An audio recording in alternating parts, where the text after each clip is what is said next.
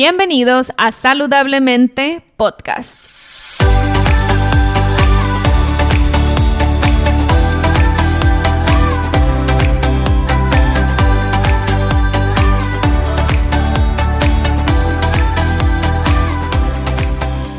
Mi nombre es Siria Velarde y soy Health Coach. Después de más de 10 años con problemas de salud derivados de una enfermedad autoinmune llamada Hashimoto's, finalmente pude recuperar mi salud.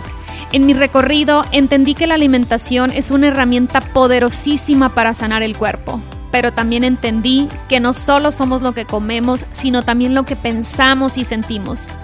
En este podcast te compartiré en cada episodio las técnicas y herramientas que utilicé durante mi proceso de sanación. También buscaré traerte testimonios de personas inspiradoras que lograron cosas impresionantes en sus vidas.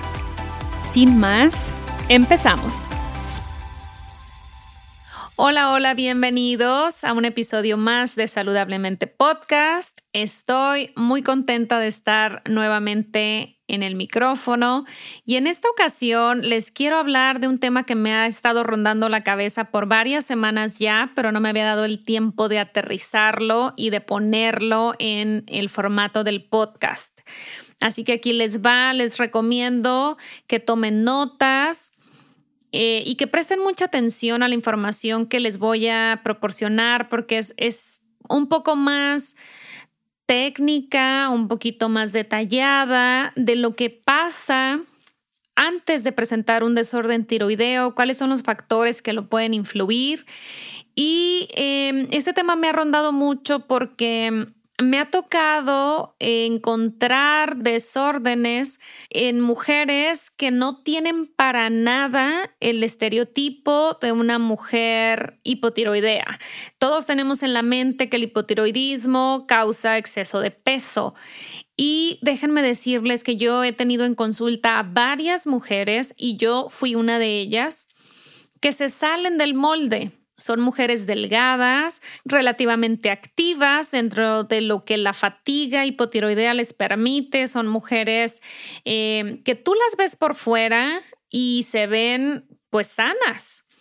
Lamentablemente por la idea que tenemos de salud, ¿no? De una persona delgada equivale a una persona sana y no es así. Ya lo hemos comentado en otros episodios, especialmente les recomiendo el que tuve con Ana Arismendi, donde ella habla eh, extensamente sobre, sobre este tema. Les voy a dejar en las notas del episodio la liga para que lo escuchen si les interesa ahondar en este tema. Pero bueno, recientemente este, me llegó una muchacha que ya venía tomando metformina porque su médico se la recetó porque traía azúcar muy alta, colesterol, traía un cuadro de síndrome metabólico, nada más le faltaba la presión sanguínea alta una mujer joven, 36 años. Me sorprendió muchísimo.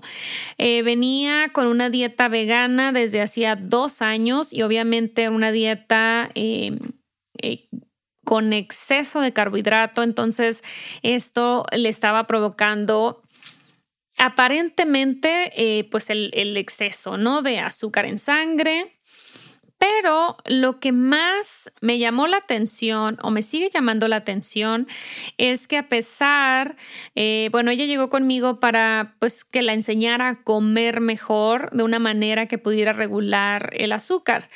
Y empezamos eh, obviamente a bajar el nivel de carbohidrato, incrementamos la proteína, volvimos a introducir proteína animal y le está yendo muy bien, pero eh, ahora estamos revisando su función tiroidea y de eso les quiero hablar, de la relación que hay entre el nivel de azúcar en sangre y nuestra función tiroidea. Es un tema que pues no se aborda mucho con los médicos.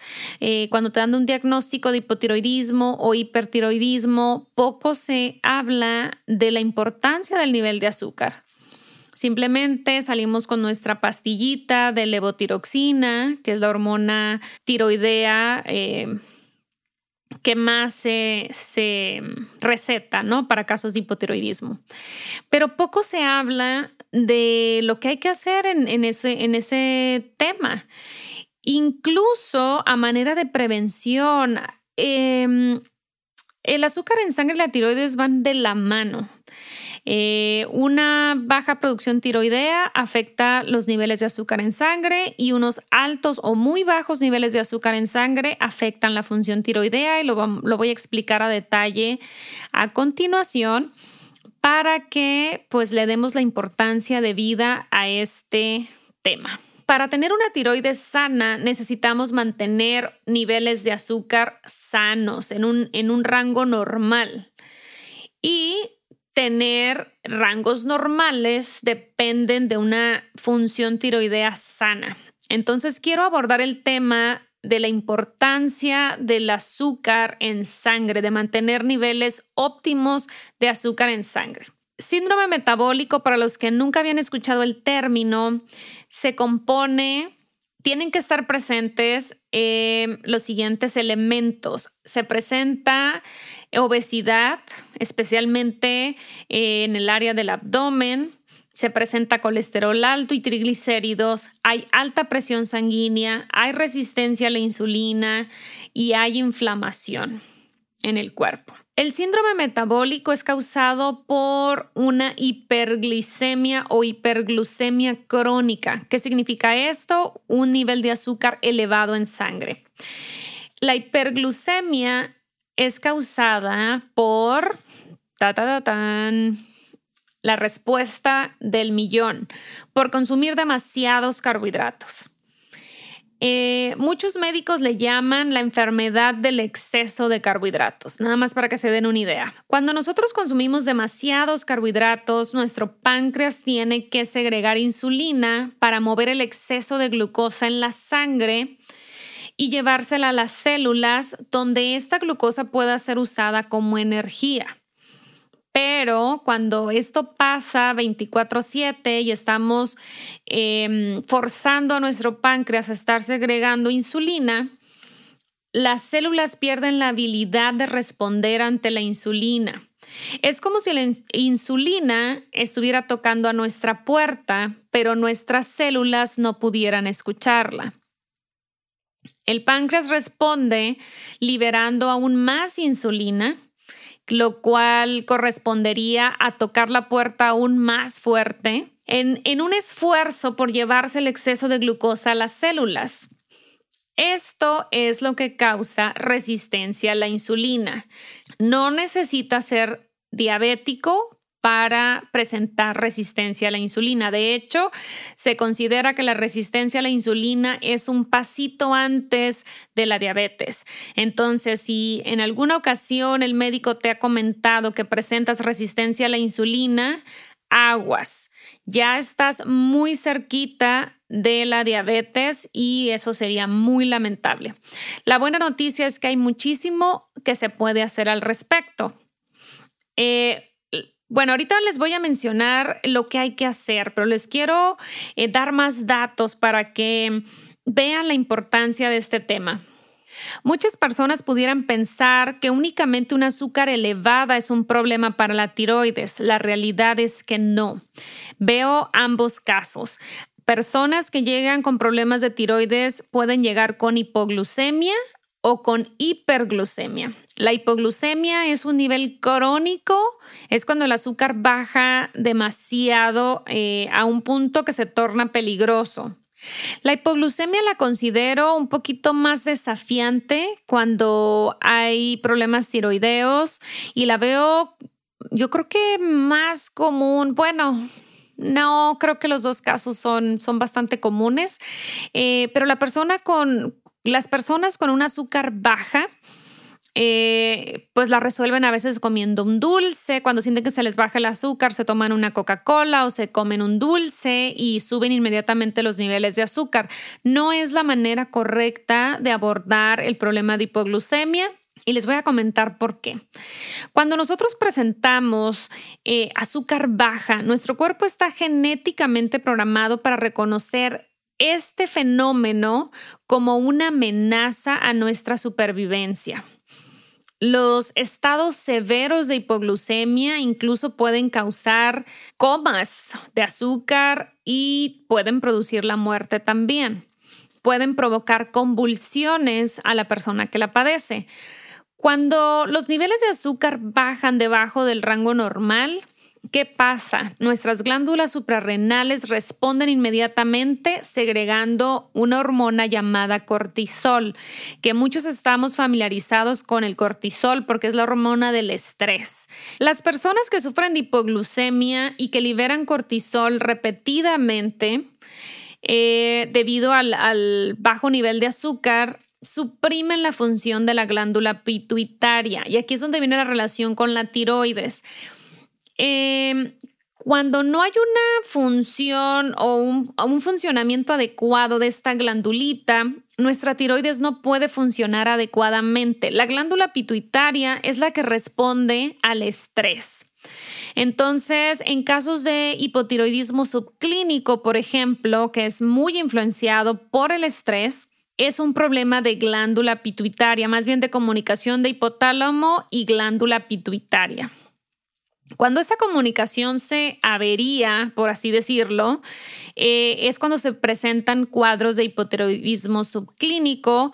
¿Esto qué significa? El hipotiroidismo subclínico regularmente es la TSH, que es la hormona estimulante tiroidea, puede estar eh, alta pero el resto de los parámetros eh, están en los rangos normales, incluso óptimos. No hay ningún tratamiento a seguir en caso de hipotiroidismo subclínico, lamentablemente.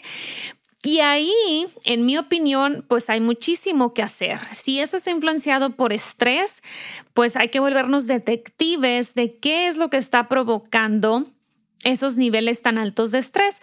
Una de las primeras cosas que viene a mi mente es revisar los niveles de azúcar. Y hay muchos factores de estilo de vida que influencian o influencian em, el azúcar en sangre, que la pueden afectar de manera negativa.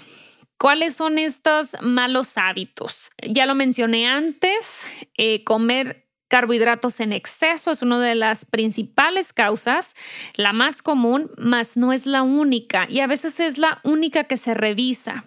Cuando hay problemas de azúcar, em, hay que revisar qué está estresando al cuerpo porque ya vimos que el cortisol eleva los niveles de glucosa en sangre.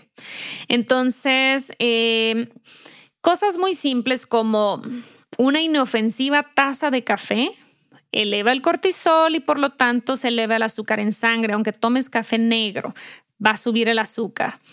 Si a esto le sumamos un estado crónico de estrés, pues va a subir el, azúcar también. Em, la falta de sueño, el dormir menos de 7, 6 horas es un factor de estrés y también provoca eh, que se desregule nuestro azúcar en sangre. Eh, otro factor, hablando también del sueño, eh, influyen varias cosas para no únicamente dormir pocas horas, pero por ejemplo, puedes dormir ocho horas o más, pero si duermes con la boca abierta o si sufres de apnea del sueño, también eso es un problema y es un estresor. Eh, también hay temas como infecciones, ese es un tema que se habla poco, pero híjole, cómo hace la diferencia. Cuando hay infecciones en los intestinos, esto provoca muchísimo estrés, ya que nuestro sistema inmunológico está tratando de defendernos contra esos patógenos. Otro factor de estrés es que nuestros canales de desintoxicación no estén funcionando adecuadamente y haya una alta toxicidad en el cuerpo. Eso también es un estresor. Eh, cuando nuestro hígado no es capaz de filtrar todas las toxinas presentes en el cuerpo, eh, cuando hay metales pesados, ese es un tema súper importante y que se habla muy poco. Em, cuando hay un exceso de mercurio, de plomo, de tantos metales a los que estamos expuestos en, la vida moderna. Entonces, eh, cuando pues hay presencia de metales pesados, se vuelve un problema también para el cuerpo el poder hacer sus procesos eh, regulares. Eh, otro tema que es un estresor, como decía, son las infecciones. Em, cuando hay alimentos que son difíciles de digerir porque tengo una digestión débil, eso también está consumiendo demasiada energía en mi cuerpo y también es un estresor. Cuando estoy consumiendo alimentos eh, que no únicamente son difíciles de digerir, sino que también producen una respuesta a nivel autoinmune, a nivel inmunológico. Eh, en el caso de hipotiroidismo, sobre todo de hipotiroidismo autoinmune, eh, pues ya lo hemos platicado, puede ser gluten y lácteos. Eh, el estar consumiendo yo esos alimentos me tiene en un estado de estrés 24/7 y eso también afecta mis niveles de azúcar en la sangre. Entonces, resumiendo, todas las cosas que afectan el azúcar en sangre, el estrés, el sueño, el ejercicio, si yo estoy haciendo ejercicio muy vigoroso, muy intenso, pero no estoy descansando bien o no le estoy dando suficiente alimentación a mi cuerpo, las dietas demasiado restrictivas o bajas en calorías, ese afán a veces que tenemos mujeres por estar en cierto peso, y al no encontrar explicación lógica, porque nos han dicho que eh, la única manera de bajar de peso es comer menos y movernos más, no es cierto, no siempre funciona así. Entonces, yo he visto casos de muchísima restricción calórica y al contrario, en lugar de bajar de peso, siguen subiendo. ¿Por qué? Porque siguen estresando a su cuerpo. Hay que ver por qué cuando una dieta es balanceada, ¿por qué no logras bajar de peso? Yo resumiría el tema porque lo veo muy seguido, es un tema, es un dolor de cabeza para muchas mujeres y es una presión tremenda para muchas mujeres para poder bajar de peso, olvídate de intentar la última dieta de moda. Para poder bajar de peso, necesitas regular tus hormonas. Y para regular tus hormonas, necesitas empezar por regular tu azúcar. Y hay que revisar todos los factores de estilo de vida que mencioné antes que pueden influir en el azúcar en sangre, ya sea si padeces de hipoglucemia o padeces de eh, hiperglucemia. Ambos casos hay que corregirlos, hay que investigar qué lo está provocando. Eh, y una de las, de las cosas más sencillas o de las herramientas más prácticas es la alimentación. Siempre va a haber cosas más... Em, elaboradas, planes, protocolos, suplementación, estudios de laboratorio que ayudan a un mejor diagnóstico, pero si no tienes nada y no hayas por dónde empezar, empieza por el nivel de azúcar. Y la forma más sencilla de bajar un azúcar alta, por ejemplo, es bajando el nivel de carbohidratos. Y hablando del peso, nada más quiero hacer un pequeño paréntesis.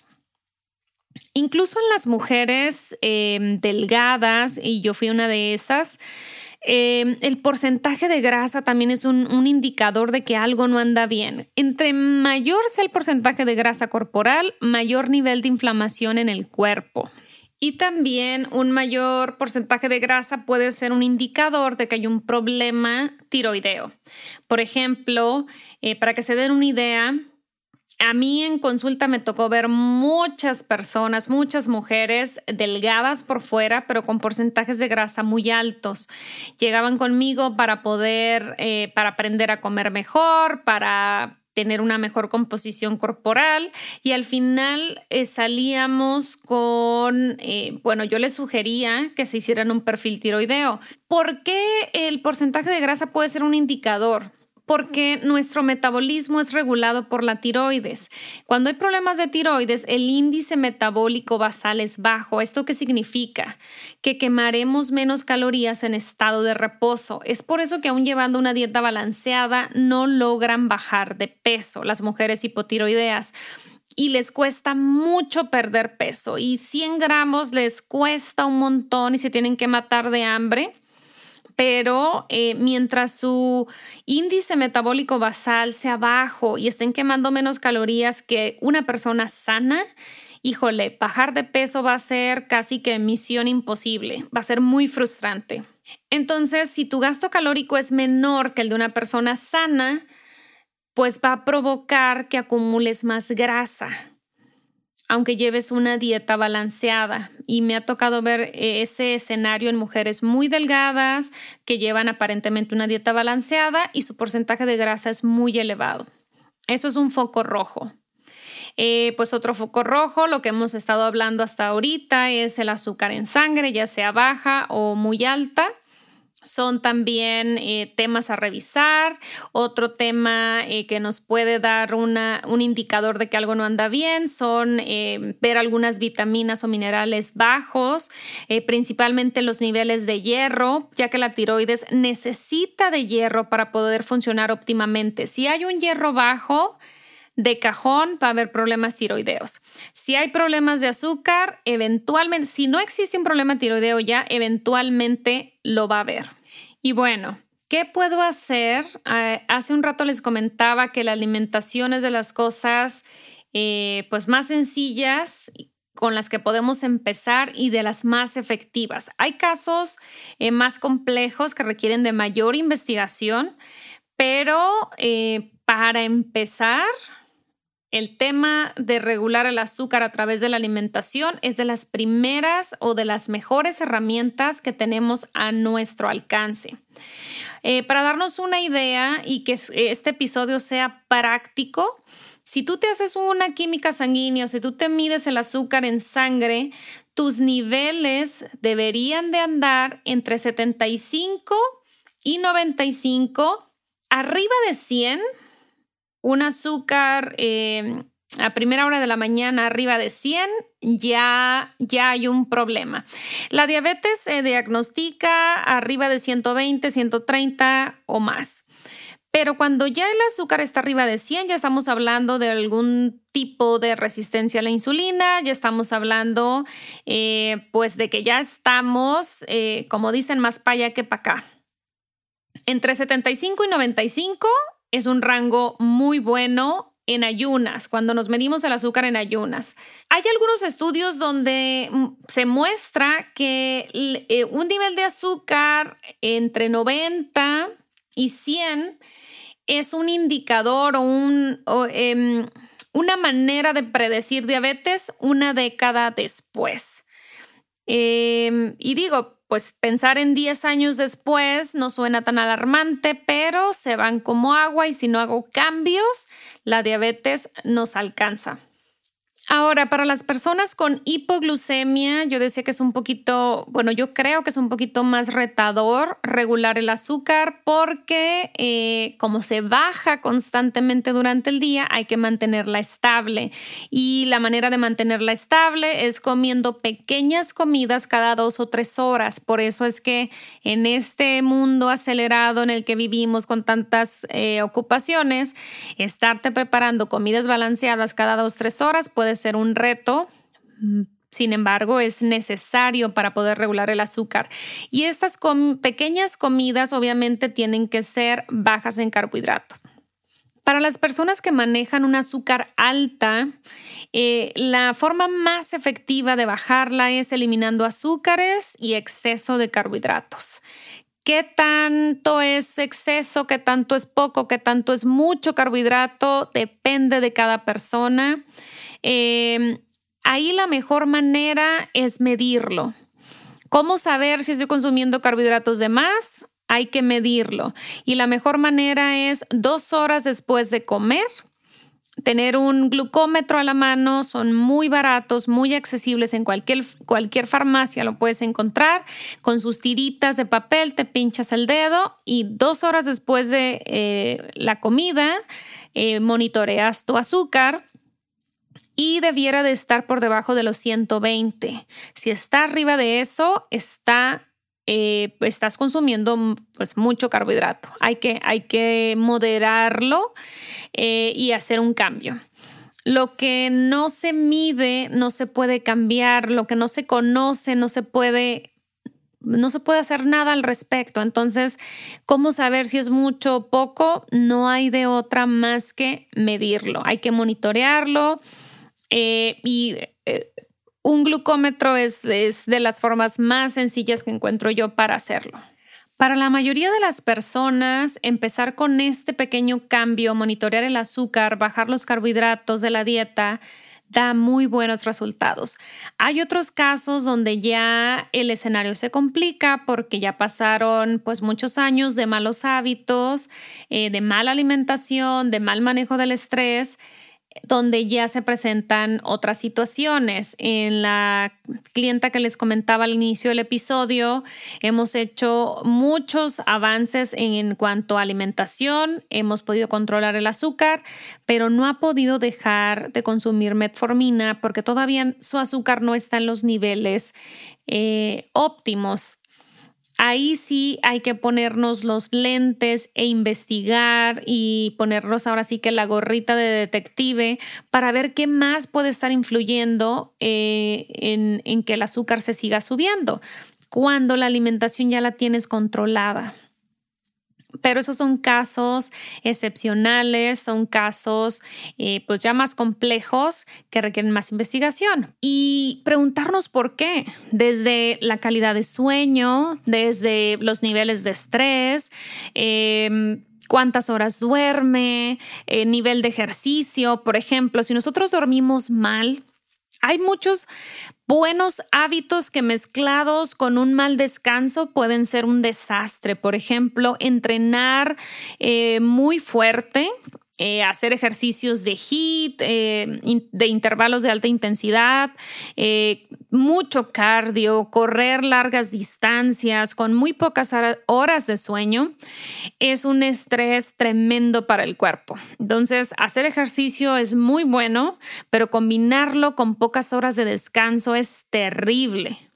Si recapitulamos, los problemas de azúcar pueden terminar en una baja producción tiroidea y viceversa. Una baja producción tiroidea puede em, tener un efecto en los niveles de azúcar. Normalmente cuando una persona llega con problemas tiroideos, hay que empezar a regular el azúcar.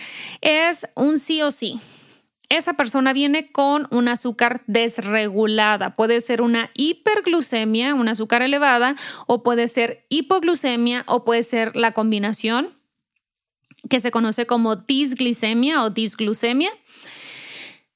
Entonces, es más importante el nivel de azúcar de lo que podemos pensar. No es únicamente para evadir la diabetes, también tiene mucho que ver con la función tiroidea, con nuestras, nuestros niveles de hormonas. Entonces, cuando hay desbalances hormonales, hay que pensar en problemas de azúcar también. Los quistes, por ejemplo, en los ovarios, muy comúnmente se dan por un exceso de azúcar en sangre y tiene muchísimo que ver eh, con la hiperglucemia. Entonces, uno de los, de los protocolos ideales para quistes, por ejemplo, en los ovarios es eh, bajar el, el nivel de carbohidratos en la dieta, nivel de azúcar, y se ven muy buenos resultados con los cambios en la alimentación. Cuando hay baja producción tiroidea, el rango de absorción de glucosa por las células disminuye, no se puede absorber. También disminuye la porción de glucosa que se absorbe en los intestinos. También disminuye la respuesta de la insulina a un azúcar elevada en sangre. Entonces ahí empieza a haber problemas también de la función de la insulina cuando tenemos un azúcar elevada. Y también hace más lento el trabajo de la insulina. El, que la insulina limpie el exceso de azúcar en la sangre se hace más lento. Entonces duramos con el azúcar más elevada por más tiempo. Entonces, con todo esto, cuando nosotros tenemos hipotiroidismo, nuestras células no son muy sensibles a la glucosa. Entonces, podemos tener niveles normales de glucosa en la sangre, pero vamos a tener síntomas de hipoglucemia. ¿Y cuáles son los síntomas de hipoglucemia? Fatiga, dolor de cabeza, eh, hambre desesperada, hasta enojo, de esas veces que em, no sé si te ha pasado que tienes hambre y un coraje que te quieres comer al de enfrente. Esa sensación es parte de em, azúcar, de la desregulación del azúcar. Y como nuestras células no son muy sensibles a la glucosa, no, la, no, no están obteniendo la, el nivel de glucosa que necesitan, las glándulas suprarrenales van a seguir liberando cortisol para aumentar el nivel de glucosa disponible. Entonces, esto causa una respuesta de estrés crónica. Y el estrés siempre va a suprimir la función tiroidea. Pues bueno, hasta aquí la dejamos. No las quiero agobiar con tanta información. Dejaremos el episodio hasta aquí. Si tienen dudas, preguntas, mándenme un mensaje. Eh, la red donde más estoy al pendiente es en Instagram. Me pueden mandar un mensaje directo, puede ser un mensaje de voz. Y si las dudas que tengan eh, ameritan un episodio completo, con mucho gusto, eh, les doy respuesta a través de un episodio nuevo. Eh, tengan la confianza de exponerme sus dudas porque a mí me dan una mejor idea de qué temas les interesan, de qué temas necesito hablar. Al final de cuentas de eso se trata este podcast, que ustedes obtengan beneficio, que se informen. Em, y no únicamente hablar de lo que yo creo que necesitan, sino lo que realmente están necesitando. Pues bueno, nada más para cerrar y como súper resumen, el nivel de azúcar en sangre es de las cosas más básicas e importantes que podemos hacer por nuestra salud. No esperemos a que las cosas se compliquen, no esperemos a que el cuerpo nos dé señales a gritos con síntomas mantener nuestro azúcar estable es de las cosas, entre comillas, más sencillas porque depende mucho de la alimentación y como ya les comenté en el episodio, también depende mucho de los hábitos y estilo de vida que, que decidamos llevar. Al final del día todo esto es integral, no es únicamente la alimentación, no es únicamente el descanso, no es únicamente eh, la mente, las emociones, al final del día son muchas cosas a considerar. No se espera perfección para tener buena salud. Eh, creo que pues ese término no existe y exigirnos de más pues también nos lleva a estresarnos demasiado. Hagamos lo que podamos, un pasito a la vez, un cambio a la vez. Si yo ya entendí que me estoy yendo a dormir muy tarde, pues tal vez puedo empezar por ahí, porque ¿de qué sirve que mi dieta sea muy limpia y muy baja en carbohidratos y muy balanceada si estoy durmiendo cuatro o cinco horas? Y si se fijan, no es sorpresa, eh, y pongan atención en esto si es que no lo han notado, cuando dormimos mal andamos alteradas al día siguiente y normalmente traemos antojos por más comida chatarra, más procesados, azúcares, porque estamos en un estado de estrés. Estamos sometiendo a nuestro cuerpo a un estado de estrés.